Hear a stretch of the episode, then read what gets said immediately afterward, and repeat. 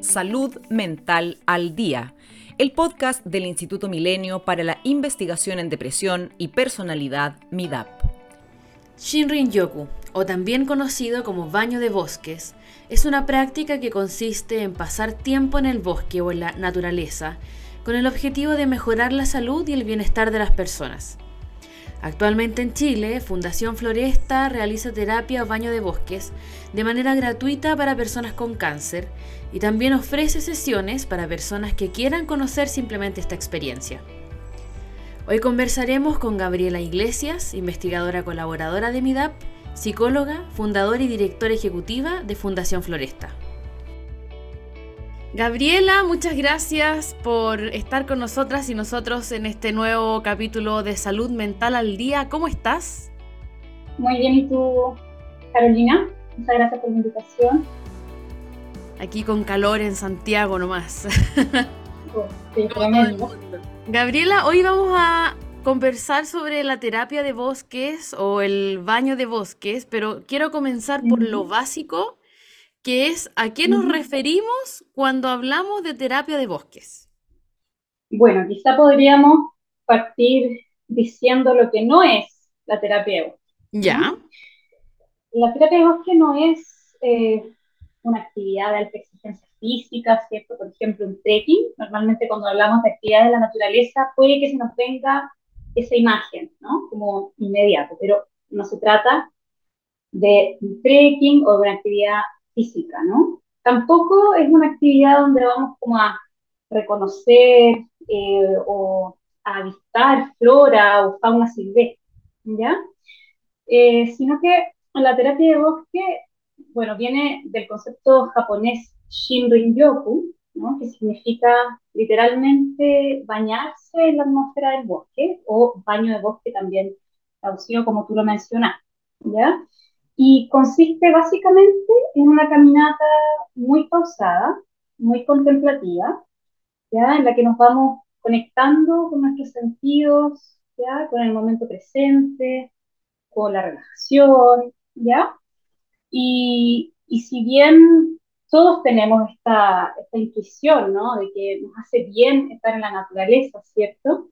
Y también sabemos que a lo largo de, la historia de la humanidad los bosques siempre han sido considerados espacios sagrados, ¿cierto? Y, lugares de sanación. No fue hasta la década de los 80 que en Japón se descubrió científicamente que los árboles, para mantenerse saludables y también para comunicarse entre sí, eh, van emitiendo unas sustancias químicas que se llaman fitoncidas, ¿ya? Y que van quedando suspendidas en la atmósfera. Entonces, cuando nosotros vamos caminando en medio de los árboles, vamos inhalando esas sustancias que tienen muchísimos beneficios para nuestra salud. Y gracias a esos descubrimientos ¿no? que hicieron en Japón, básicamente, fue que en 1982 se crea oficialmente la terapia de bosque en ese país y es una, es una práctica terapéutica que se promueve por el sistema de salud pública en Japón y bueno, hoy ya se ha ido expandiendo a Occidente en muchos países y está ganando cada vez más terreno en el campo de la salud, ¿cierto? El bienestar y también en el campo de la conservación de la naturaleza. ¿Y cómo llegas tú a la terapia de bosques? Porque bueno, tú eres psicóloga de formación, pero no llegas necesariamente desde la psicología. Ahora sí estás cruzando, ¿no? Ambos mundos, pero, pero ¿cómo es tu acercamiento? Bueno, a ver, esto comienza alrededor del año 2016, varios años atrás, en el que en ese año yo empecé a tener mucha ecoansiedad, ¿no? me angustiaba mucho la grave crisis socioambiental que estamos atravesando como humanidad, ¿no? Y, y bueno, yo buscaba ese momento formas de poder aportar desde las herramientas justamente de, mi profesión, desde la psicología clínica, desde la psicoterapia, ¿no? Hasta esta problemática, ¿ya? Y descubrí eh, que existían las llamadas ecoterapias, ¿ya? que son experiencias terapéuticas que se realizan en conexión con la naturaleza, ¿no? directamente en entornos naturales o, por ejemplo, la terapia con caballos, etcétera, ¿no?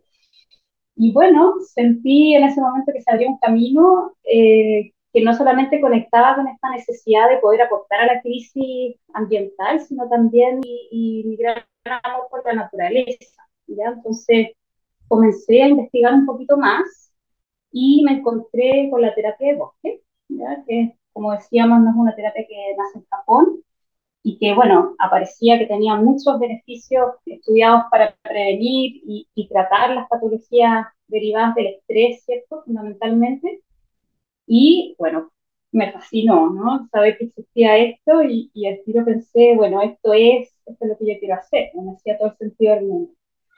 Y, y, en ese momento, la verdad es que no había ningún guía de terapia de bosque en Chile, bueno, ni siquiera existían guías certificados, en, Sudamérica, ¿ya? Como para que yo pudiera ver, eh, tener la experiencia directa de qué se trataba.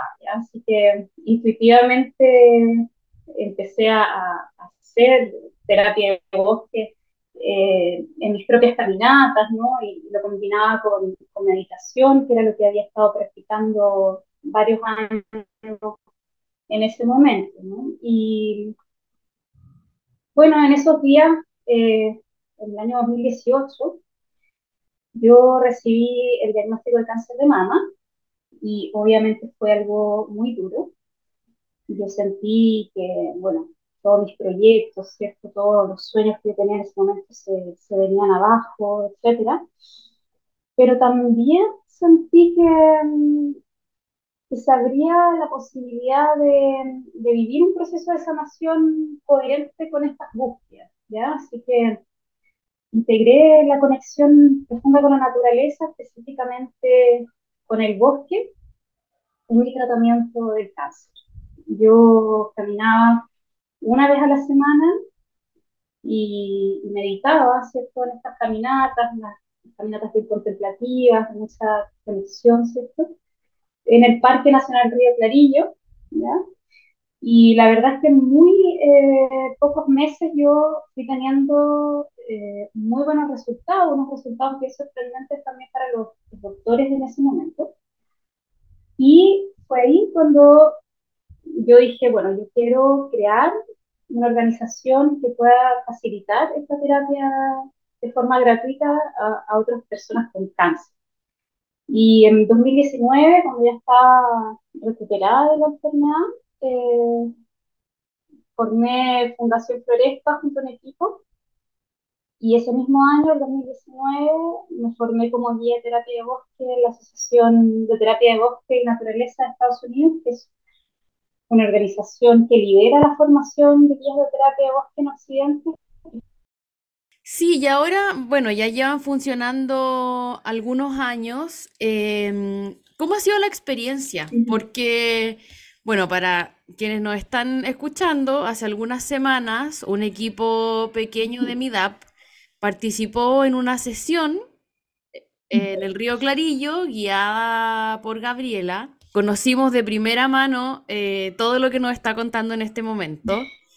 Eh, también la, fundación hace estas sesiones para personas que no tienen cáncer.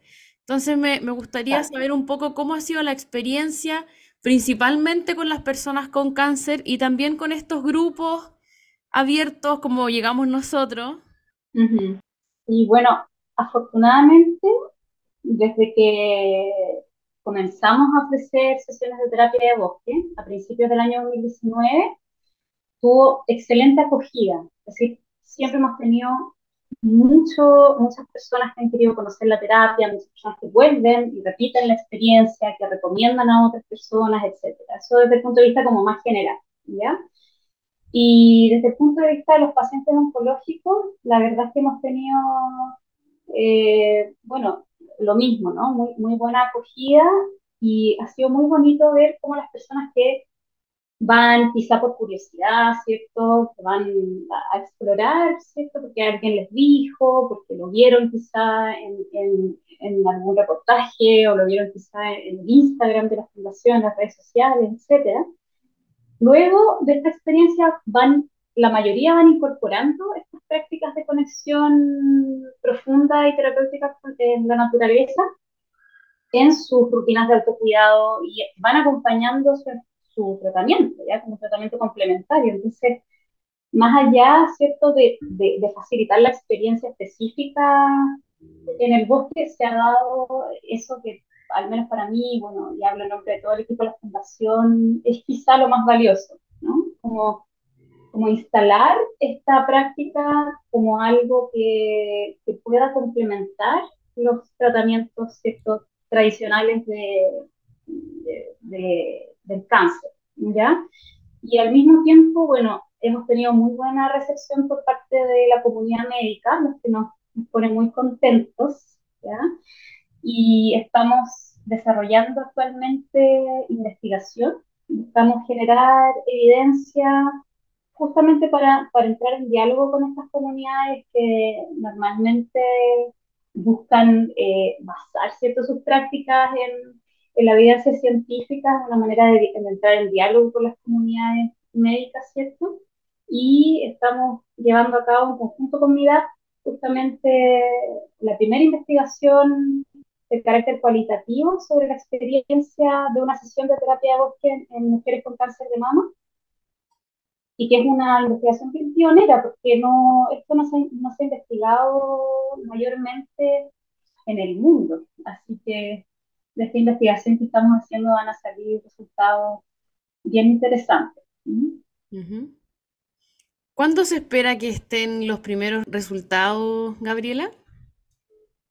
Bueno, ahora estamos en una fase de, implementación. ahora estamos eh, justamente facilitando las sesiones de terapia de bosque y haciendo las entrevistas. Entonces también hemos, ya el equipo va teniendo acceso a esas entrevistas, eh, saliendo y aparecen resultados súper bonitos, interesantes, muy profundos. Eh, y luego ya viene el análisis el próximo año durante el primer semestre, el análisis cualitativo, así que yo creo que eh, para mediados del próximo año ya deberíamos tener todos los resultados listos. Perfecto, y ahí en esta, en esta investigación está también participando el investigador Sebastián Medeiros, con quien también conversamos hace ya algunos meses aquí en este podcast sobre mindfulness, así que pueden ir a chequear también esa, esa conversación. Y precisamente sobre el mindfulness te quería hacer la siguiente pregunta, porque este es un tipo de práctica que también se cruza, ¿no? Con la meditación, con el mindfulness. Eh, ¿Cómo se cruzan? ¿Fue una lección pensada o fue algo más bien intuitivo? ¿Cómo, ¿Cómo sucede? Bueno, eh, ahí me ofrece una aclaración porque si bien, y tú tuviste la experiencia, ¿no? Lo que facilita mucho la conversación, enriquece, tú tuviste la experiencia de estar en el bosque y de constatar, ¿cierto? Que había muchas similitudes con una práctica de mind, ¿cierto? Claro. Eh, pero realmente son dos cosas diferentes, ¿ya? en la práctica, o, sea, obviamente hay elementos comunes y otros elementos más eh, diferenciadores. ¿ya? La parte común es que, bueno, las prácticas de mindfulness y, y, y, en general las prácticas contemplativas, ¿cierto? Buscan eh, calmar la mente, ¿no? Y, propiciar, ¿cierto? Una conexión más profunda con el momento presente, ¿cierto? O sea, hasta aquí, hasta aquí estamos como en sintonía con la terapia de bosque y las prácticas contemplativas y el mindfulness, etc. ¿no? Pero la diferencia principal eh, respecto a la meditación es que eh, en las prácticas de mindfulness en general se pone el acento en, la ecuanimidad, ¿no? Como en esto de, que ninguna experiencia es intrínsecamente mejor ni peor que ninguna otra, ¿no? Y en cambio, en los baños de bosque, ¿cierto? En la terapia de bosque, nosotros acogemos mucho las experiencias placenteras, ¿ya? Y también eh, buscamos ir desarrollando eh, la conexión con la intuición, con las sensaciones físicas que nos evoquen imágenes o recuerdos, ¿no? Es, es, una experiencia que busca conectarse con el entorno de una manera mucho más activa, ¿no? No tenemos esto como de una sensación y digo, la dejo pasar como si fuera una nube, ¿cierto? Nos involucramos de manera súper activa con, con, el entorno, con las experiencias que estamos viviendo y eh, nos involucramos de manera eh, más intencionada con las experiencias placenteras, ¿no? Y tú, lo viviste en el bosque y hacíamos ese énfasis, por ejemplo, durante esta especie de meditación, experiencia de conexión inicial, buscábamos potenciar aquellas experiencias que nos resultaran placenteras. ¿ya? Entonces ahí hay una diferencia. Ahora, ¿por qué surge la terapia? Uno podría decir, bueno, eh, ¿por qué cómo, cómo llegamos, ¿cierto?, a que la sociedad necesitara algo llamado terapia de bosque, ¿no? Porque es curioso, ¿no? Podríamos hacernos esa pregunta. ¿Qué, ¿Qué pasó en la sociedad? ¿En qué momento necesitamos guías de terapia de bosque. Si realmente somos nosotros parte de la naturaleza, esa es nuestra esencia, como dicen los investigadores japoneses, eh, el 99% de nuestra historia como humanidad, como especie, la hemos pasado viviendo en medio de los bosques, ¿no? Esa es nuestra verdadera naturaleza, ¿no? Esa es nuestra verdadera esencia. El punto es que como sociedad nos hemos olvidado, ¿no? Nos hemos olvidado de esta conexión y entonces necesitamos eh, guías, ¿cierto? Necesitamos ciertas estructuras que nos ayuden a recordar eh, este ritmo natural que nosotros tenemos, con nuestra conexión más profunda y sagrada con la naturaleza, ¿no? Se trata de una práctica más bien de, recuperar y de recordar, ¿ya? Eh, básicamente se entiende que nuestra sociedad moderna eh, ha hecho que nuestro ritmo se base en el estrés, ¿no? Un estrés constante. Tenemos esto que se llama el estrés crónico, ¿cierto? De esta, respuesta natural que es de, que nos adaptativa, ¿cierto? Lucha huida, que es el estrés, pasamos al distrés, que es una respuesta crónica, ¿cierto? Lo que tiene un montón de consecuencias negativas para nuestra salud. Entonces, el volver a nuestro ritmo natural, el volver a la conexión con el bosque, eh, tiene eh, el beneficio esencialmente de poder restaurar ese equilibrio perdido. Eso es básicamente lo que, por qué nace y de dónde nace eh, la terapia de voz, Y, y, bueno, si me preguntas por qué se hace esto más bien meditativo, porque necesitamos bajar, ¿cierto? bajar, desconectarnos de la mente, conectar con la relajación para abrirnos a recuperar este ritmo perdido. Gabriela, y en este camino eh, se han encontrado con muchas resistencias eh, por parte del entorno. Conversábamos que para ti es importante también, y bueno, para la fundación en general, poder generar evidencia para poder conversar, digamos, con el mundo más científico, más médico, em, pero en general, ¿cómo, ¿cómo, ha sido esa experiencia de tratar de instalarlo, ¿no? Como un tema quizás más desde, mm. la, desde la política pública? ¿Cómo, ¿Cómo ha sido eso? Mm. Bueno, la verdad es que ha sido, no, no, no nos hemos encontrado con resistencia, la verdad, todo lo contrario. Creo que estamos en un momento como humanidad bien, bien especial, ¿no? Donde nos estamos abriendo cada vez más a, entender que, que, la salud responde mucho más eh, o, tiene una raíz mucho más allá de lo físico, ¿no? Entonces, entendiendo cada vez más que, el fenómeno de salud, enfermedad, de bienestar, etcétera, responde a algo mucho más complejo, eh, donde las variables de eh, salud mental, ¿cierto? Las necesidades psicosociales de las personas, emocionales, incluso espirituales, eh, son tremendamente relevantes. El poder presentar este tipo de, experiencias tiene una muy buena acogida. Ya en general nos hemos encontrado con, muy buena acogida por parte de, de las comunidades científicas, por parte de las comunidades médicas, ¿ya? Y, y, y el tema de, la, de, la, de, las políticas públicas no es algo nuevo, ¿no? No es algo que nosotros estemos inventando acá la rueda, sino que um, es algo que, como, como comentaba antes, en Japón ya llevan casi 40 años. Eh, es algo que está tomando mucha fuerza en Europa. países escandinavos, por ejemplo, o eh, el Reino Unido, por ejemplo, que acaban de publicar una guía de, de, experiencias terapéuticas basadas en, la naturaleza. Así que yo creo que vamos avanzando hacia allá.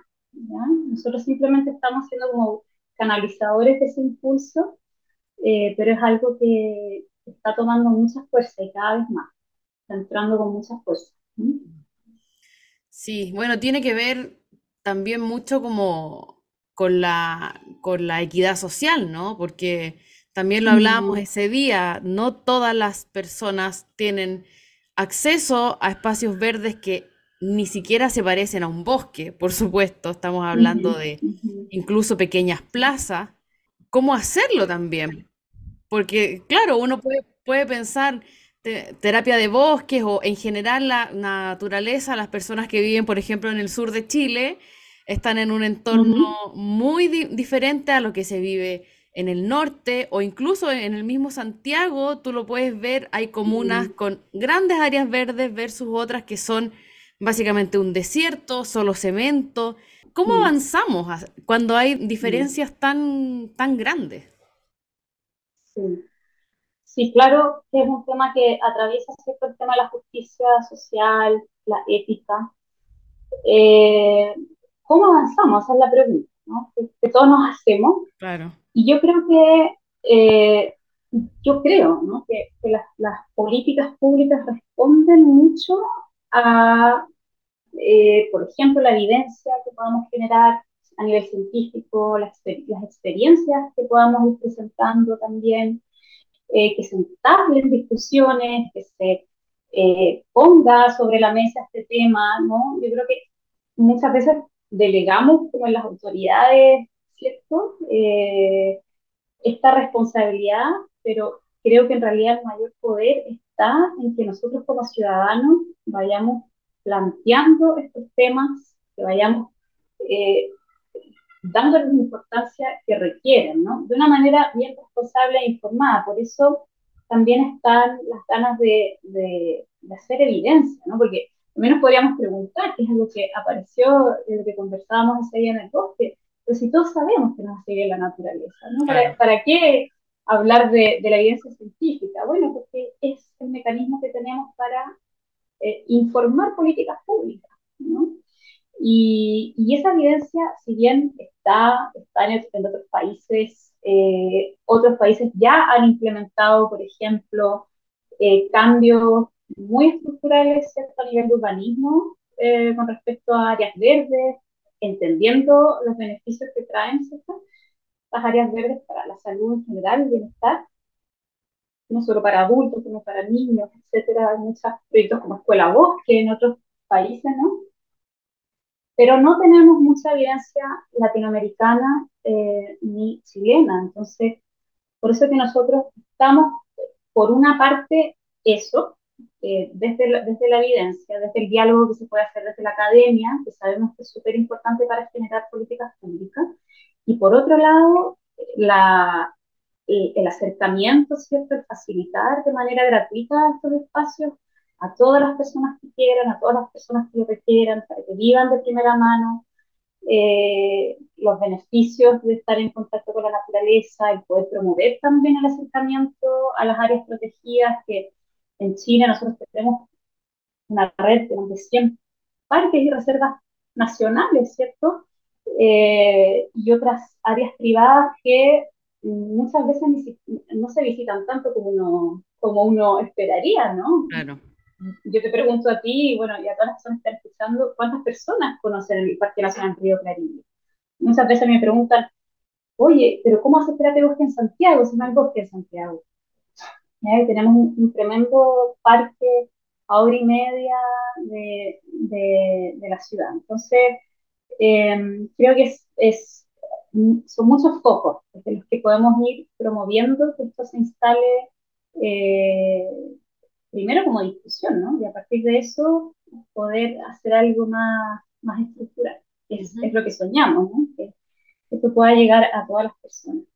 Claro. Y ahora, Gabriela, si pensamos en las personas que nos están escuchando, que quizá no tienen un acceso em, a un bosque cerca, eh, o ir al río Clarillo, o lo que sea, ¿cómo se pueden generar estos como pequeños acercamientos, o, qué podrías aconsejar tú en tu experiencia, quizá usar las plazas, qué tipo de actividades? Eh, hacer para tener quizás un tipo de beneficio similar, poder incorporarlo también en una rutina eh, diaria? Bueno, esta es una pregunta que me hacen harto, ¿no? Y sobre todo que, te apareció mucho en la pandemia, porque estuvimos eh, encerrados y, como tú dices, también para personas que quizás eh, no tenemos acceso a áreas verdes. bueno, lo primero es entender que cuando hablamos de, terapia de bosque y naturaleza o las ecoterapias, esto se puede realizar en cualquier lugar donde haya naturaleza, que sea un desierto, una playa, un bosque, eh, una selva valdiviana, ¿no? O eh, un parque, una plaza, donde hayan árboles, donde haya pasto, donde haya flores, etc. ¿ya? No importa eh, la dimensión, ¿ya? Es simplemente estar en contacto con lo que tengamos acceso en ese momento, ¿ya? Lo que tengamos acceso. Una práctica que ha ganado hasta, hasta visibilidad al último tiempo es el grounding, ¿ya?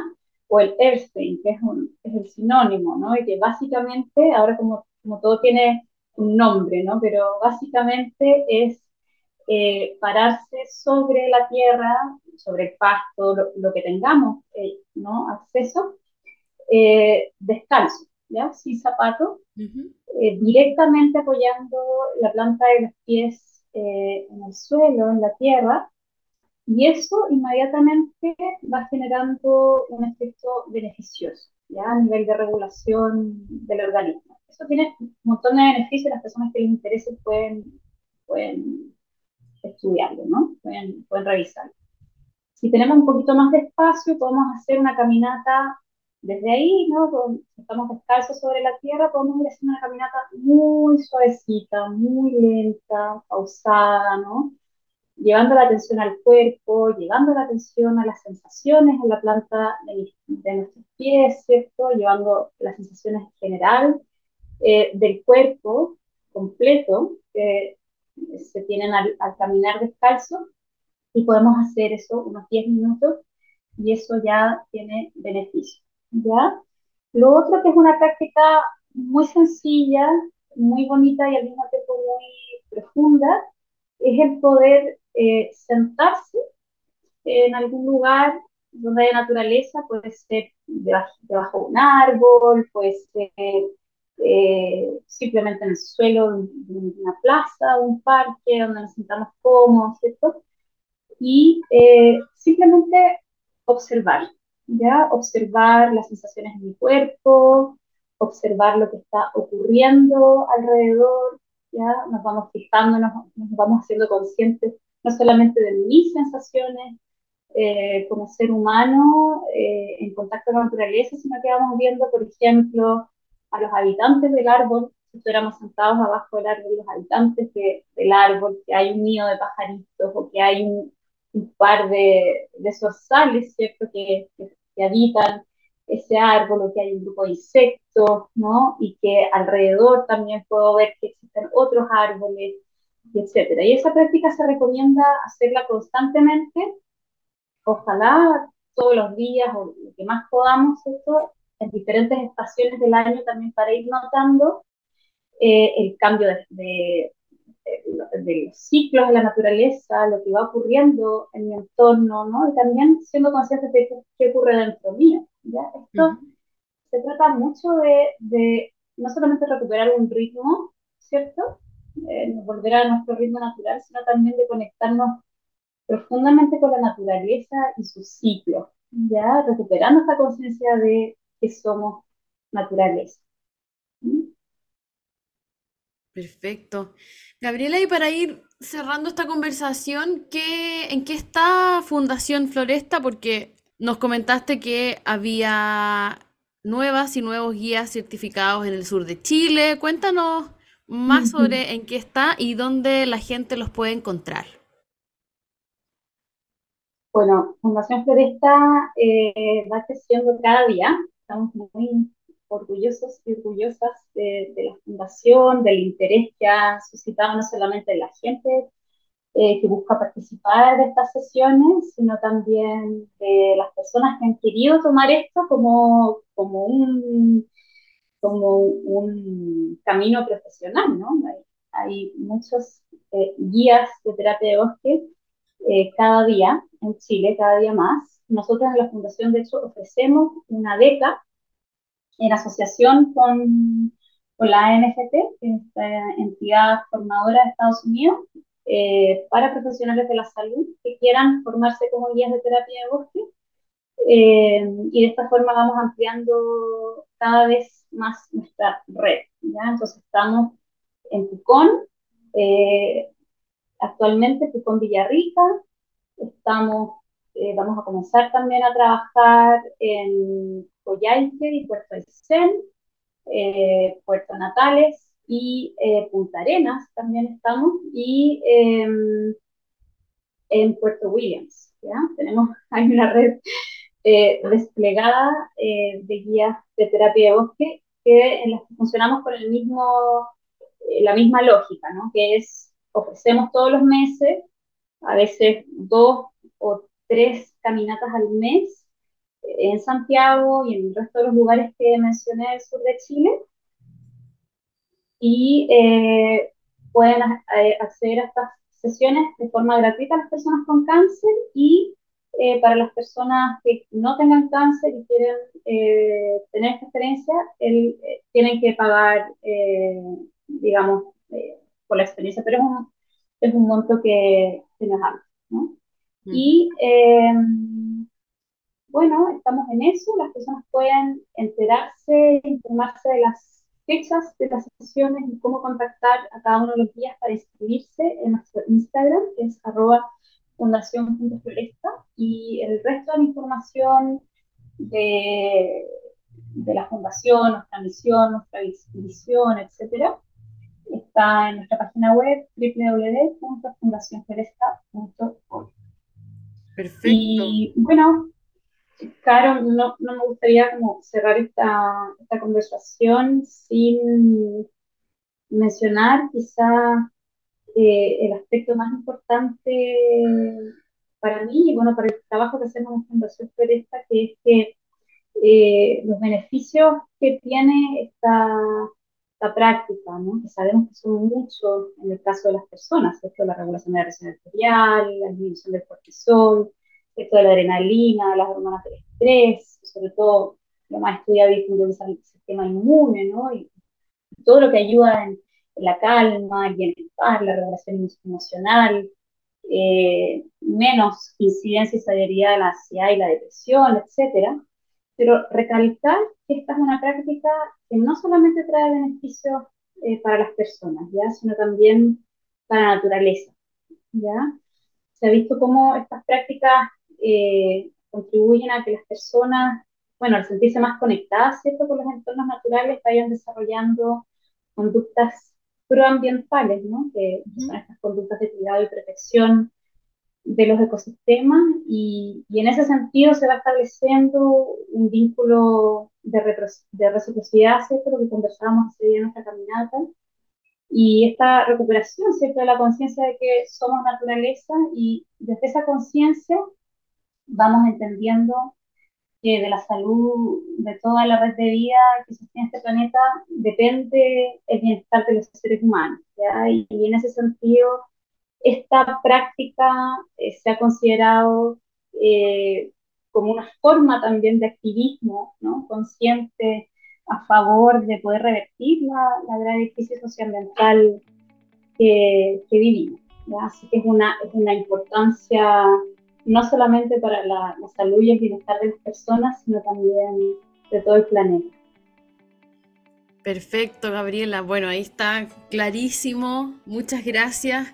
Eh, por tu tiempo, por esta conversación, también nuevamente por la guía ¿no? que nos diste hace un par de semanas en el, en el río. Fue una experiencia muy bonita que desde lo personal les invito a quienes nos están escuchando que investiguen, que pregunten, que asistan, que se inscriban y vayan.